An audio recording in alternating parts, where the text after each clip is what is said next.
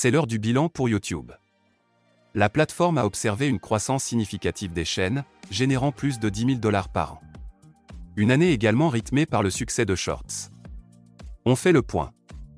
Plus 40%. C'est dans une lettre ouverte que la patronne de YouTube a révélé l'augmentation des chaînes, générant plus de 10 000 dollars par an, en 2021. Une augmentation de 40% par rapport à 2020 et ce, à travers le monde entier. Malgré tout, le nombre exact de chaînes concernées n'a pas encore été dévoilé. Suzanne Wojcicki a vanté les mérites de la plateforme de streaming concernant la monétisation des contenus pour les créateurs. Malgré la crise sanitaire, YouTube s'est félicité de son impact dans l'économie mondiale.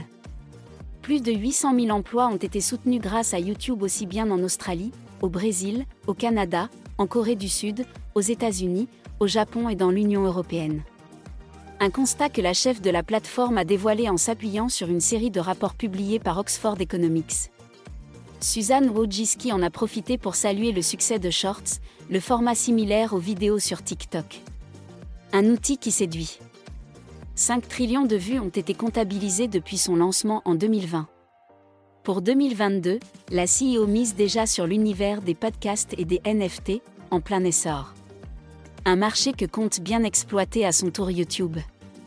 Cette dernière a déclaré La popularité des podcasts est en croissante, nous nous attendons à ce qu'ils deviennent partie intégrante de l'économie des créateurs. Affaire à suivre.